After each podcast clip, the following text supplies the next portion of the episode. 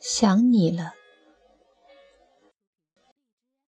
有个手机号是我很早就背熟了的，那时候我还没有手机，周末会在校门口的小卖部一口气的拨下那个号码，说：“喂，你最近怎么样啊？除了想你，一切都好。”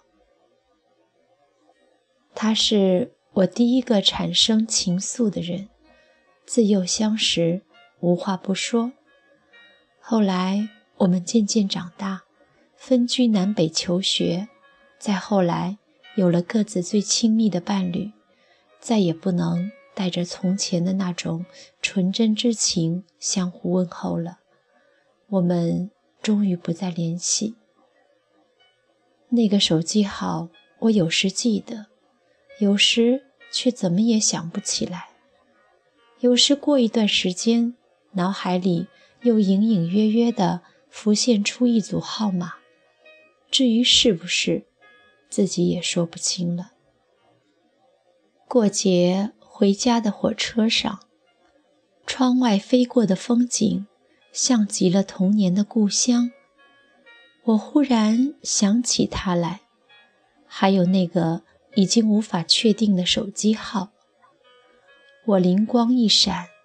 把手机号输入微信进行搜索，竟搜到了一个用户。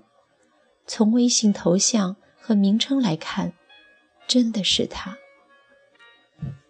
十几年过去了，我居然没有记错，他也没有换号，这是我意料之外的。我把头像放大看了看。然后，默默地退出了。我知道，我们再也不能像小时候那样说：“喂，你最近怎么样啊？”除了想你，一切都好。只是，偶尔还是会有那么几个瞬间，我是真的想你了。我。想你的时候，你也在想我吗？前一阵子看法制新闻，有农妇得到遇难的亲人托梦，然后根据梦境指引警察去了他从未去过的案发现场，成功协助了破案。这件事引发了许多关于托梦。和心灵感应的讨论，留言区的各种故事，看得我泪流满面。不管你信不信，这样的事情确实存在，而且很难用科学来解释。我有一个堂弟，小时候和奶奶形影不离，感情特别好。堂弟毕业后去了很远的地方上班。一年到头难得回家几趟。有一天，堂弟忽然梦见和奶奶一起坐火车，火车开到中途，奶奶找不到了。堂弟心里一急，接着醒了。第二天找领导软磨硬泡，要请假回家看奶奶。回到家里。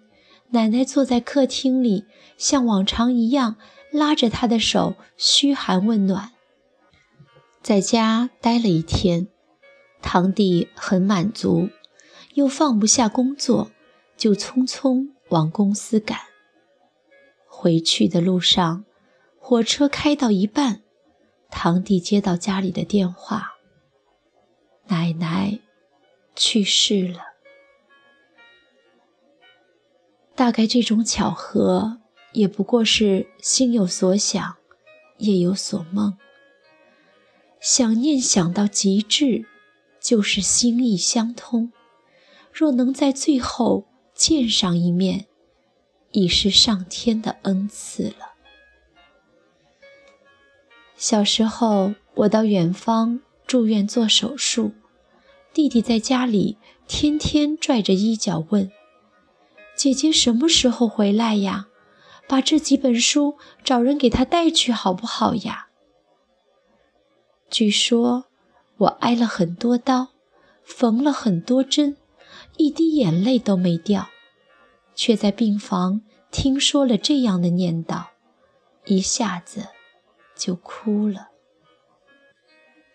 不曾想，多年之后，我们竟习惯了别离。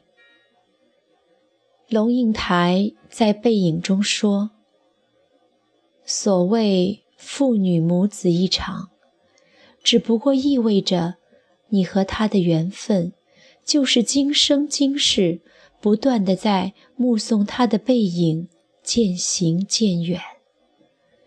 你站立在小路的这一端。”看着他逐渐消失在小路转弯的地方，而且他用背影告诉你不必追。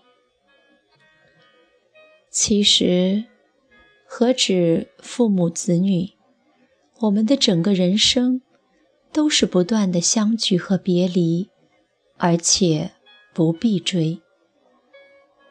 之前。看过一组图片，其中一幅拍摄在离别的车站，两个耄耋老人，一个在车里，一个在站台。火车就要开了，站台上的那个痴痴伫立，拿手绢擦拭着眼泪；火车上的那个就着车窗上的水汽，写下“保重”两个字。他们心知，在这样的年纪，见一面就少一面了，于是连说再见都是奢望，只能说保重。你若能保重，我便知足。我除了想你，也一切都好，不必挂念。所有的相遇。都是久别重逢，所有的离别是否都还留有尾声呢？到不了的是远方，回不去的是故乡。我们活在一个还学不会告别，就要匆匆离开的时代，为了生活和梦想，像蒲公英一样。洒落天涯。若时光果真无穷，或许我们所有的别离，都不过是短暂的小别离。